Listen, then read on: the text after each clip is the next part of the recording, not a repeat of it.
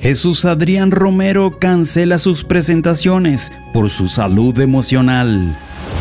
Acusan al exagente que inspiró Song of Freedom de abuso. 7.000 personas marcharon por la vida en Londres. Según George Barna, los cristianos no saben lo que es ser discípulo. Chris Tomlin y Miel San Marcos cantan en español Holy Forever. Entre Cristianos, resumen semanal. Actualidad. Tim Ballard, ex agente de la CIA y de quien se inspira la película Sound of Freedom, Sonido de Libertad, fue acusado de acoso sexual por siete mujeres.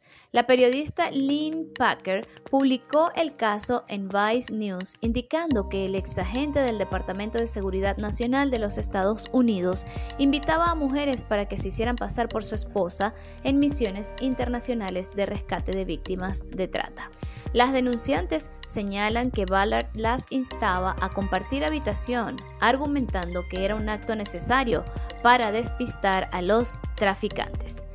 Viz informó también que una de ellas afirma haber recibido una fotografía de Ballard en ropa interior y con tatuajes falsos. Otra denunciante señala que el exagente le había preguntado qué tan lejos estaba dispuesta a llegar para salvar a los niños. Tim Ballard fundó en el año 2013 Operation Underground Railboard, una organización sin fines de lucro para ayudar a las víctimas de trata infantil. Esta organización emitió un comunicado indicando que su fundador dejó la dirección el 22 de junio del 2023. Además indican que combaten el abuso sexual y que no toleran cualquier discriminación o acoso por parte de su personal. Señalan además que han contratado una consultoría de una firma independiente de abogados para cualquier investigación que sea pertinente. El reconocido investigador George Barna atribuye los desafíos sociales en Estados Unidos a un cambio de la cosmovisión bíblica hacia filosofías alternativas. Durante su discurso en la cumbre Pray Vote Stand del Consejo de Investigación Familiar, presentó su último libro. Barna alertó sobre los problemas sociales como síntomas de esta transición. Barna subrayó que la verdadera crisis social es una crisis de visión del mundo lo que ha resultado en la escasez de discípulos de Jesús. Argumentó que las estadísticas no refutan esta idea a pesar de que Estados Unidos tiene un alto porcentaje de autodenominados cristianos. El investigador rechazó varias definiciones comunes de discípulo como una persona buena o alguien que cree en Dios.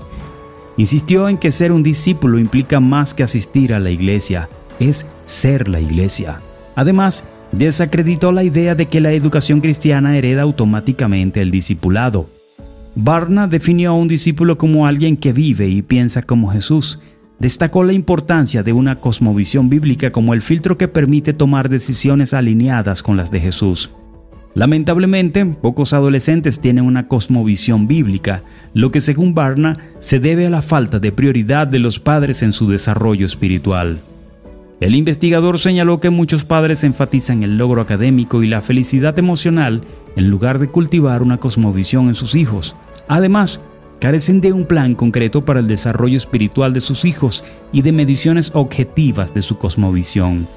Barna también destacó que la mayoría de los pastores carecen de una cosmovisión bíblica y no se comprometen con el desarrollo de la misma en sus congregaciones.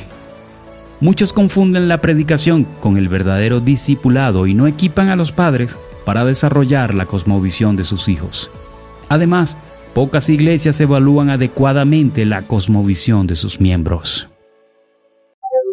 El pasado 2 de septiembre, 7.000 personas se reunieron en Londres para manifestarse en contra del aborto en la Marcha por la Vida. De acuerdo con lo informado por Christian Today, los manifestantes se dirigieron hacia la plaza del Parlamento bajo el lema Libertad para vivir. A lo largo de la marcha, los participantes fueron hostigados por defensores del aborto. En la plaza se montó un escenario para este evento y se llevaron a cabo discursos a favor de la vida. Entre los oradores se encontraba Elizabeth Vaughan Spruce, codirectora de la Marcha por la Vida y quien en dos ocasiones fue detenida por orar en silencio frente a una clínica donde se practican abortos. Me indicaron que mis plegarias eran una transgresión. Diré lo que resulta ofensivo, que nuestro país registra la cifra más alta de abortos, 100.000 al año, y la única respuesta que vemos por parte del gobierno es la represión de aquellos que ofrecen de forma pacífica alternativa a las mujeres embarazadas, señaló Vaughan Spruce. El diputado conservador Sir Edward Lake también estuvo presente en la marcha y comentó en Twitter, es maravilloso ver a tanta gente participar en la Marcha por la Vida en el Reino Unido este fin de semana, defendiendo los derechos de los más vulnerables en nuestra sociedad. Ellie, una joven que se arrepintió de haber abortado en el pasado, participó en la protesta y defendió el derecho a la vida. Creo que puedo hablar en nombre de todas las mujeres que han pasado por un aborto y que estuvieron presentes hoy aquí, diciendo que el aborto no nos brindó libertad, sino que nos hizo prisioneras de una manera u otra, enfatizó Ellie. Música cristiana. Jesús Adrián Romero comunicó en sus redes sociales la decisión de cancelar el resto de su gira Terrenal Tour. El adorador indicó que tras una serie de reflexiones personales tomó esta decisión ya que tiene que priorizar su salud emocional y bienestar. En parte de su declaración expresó lo siguiente. He atravesado una serie de circunstancias que me han llevado a un periodo de vulnerabilidad emocional que requiere que me tome un tiempo para descansar. En congruencia con esto, he decidido que no realizaré más conciertos ni participaré en eventos públicos durante el resto del año. Sé que los extrañaré, pero en este momento es crucial atender a mi salud mental de manera prioritaria. Según sus palabras, esta pausa le permitirá recargar energías para ofrecer música de alta calidad a sus seguidores. Además, el cantante expresó su gratitud hacia cada persona y seguidor que lo ha apoyado en este momento crítico y en esta decisión importante para él. Los seguidores, a través de sus comentarios, manifestaron su deseo de una pronta recuperación para el artista, priorizando su bienestar como individuo. La noticia en oración. Nuestra misión no es solo informar de lo que acontece. Te pedimos que te unas a nosotros a orar por este caso. Señor, te pedimos que manifiestes en la vida de Jesús Adrián Romero y en la de muchos pastores y líderes cristianos que se sienten abrumados emocionalmente. Manifiesta tu poder en sus vidas y dales el refrigerio de tu paz de manera que puedan ministrar conforme a lo que tú quieres de ellos.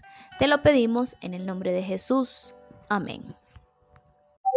Uno de los líderes y artistas de adoración más reconocidos de la música cristiana, Chris Tomlin, lanza una sorpresiva versión de su sencillo nominado al Grammy, Holy Forever, con la participación de un grupo referente en el género de la adoración latina, Miel San Marcos. Tomlin presenta una adaptación en dos idiomas con el título de Holy Forever en español. Holy Forever está inspirada en Apocalipsis 4, donde la exaltación a Dios es interminable. Es por ello que el tema ofrece elementos importantes alrededor de su temática principal. Este canto le recuerda al oyente sobre la trascendencia del Señor. Además, es una invitación a participar en la adoración eterna y es un llamado hacia la gratitud por su fidelidad en medio de momentos difíciles. Su letra y aspectos musicales resaltan la supremacía de su nombre sobre todos los demás nombres, incluidos tronos, dominios y potestades. Hay canciones que son sobre nuestra necesidad y dicen frases como Señor, te necesito, necesito tu ayuda, necesito tu misericordia, tu gracia, describe Tomlin. Necesitamos esas canciones, pero también están esas otras de trascendencia. No hay nada sobre mí en ellas. Se trata simplemente de apartar la vista de nosotros mismos y cambiar el enfoque hacia la gloria del Señor. Holy Forever en español es una de ellas. Esta colaboración es muy especial. Nos sentimos muy honrados de poder colaborar con alguien que ha inspirado nuestras vidas y a quien admiramos y respetamos, expresan los integrantes de Miel San Marcos sobre esta inesperada asociación con Townlin. Esto es todo por ahora. La próxima semana te esperamos en otro de nuestros resúmenes. Puedes visitar nuestra página entrecristianos.com para estar al día en todo lo que acontece en el ámbito cristiano. Que Dios te bendiga. Narraron para ti Astrid Querales de Guerra y Ronald Cifontes.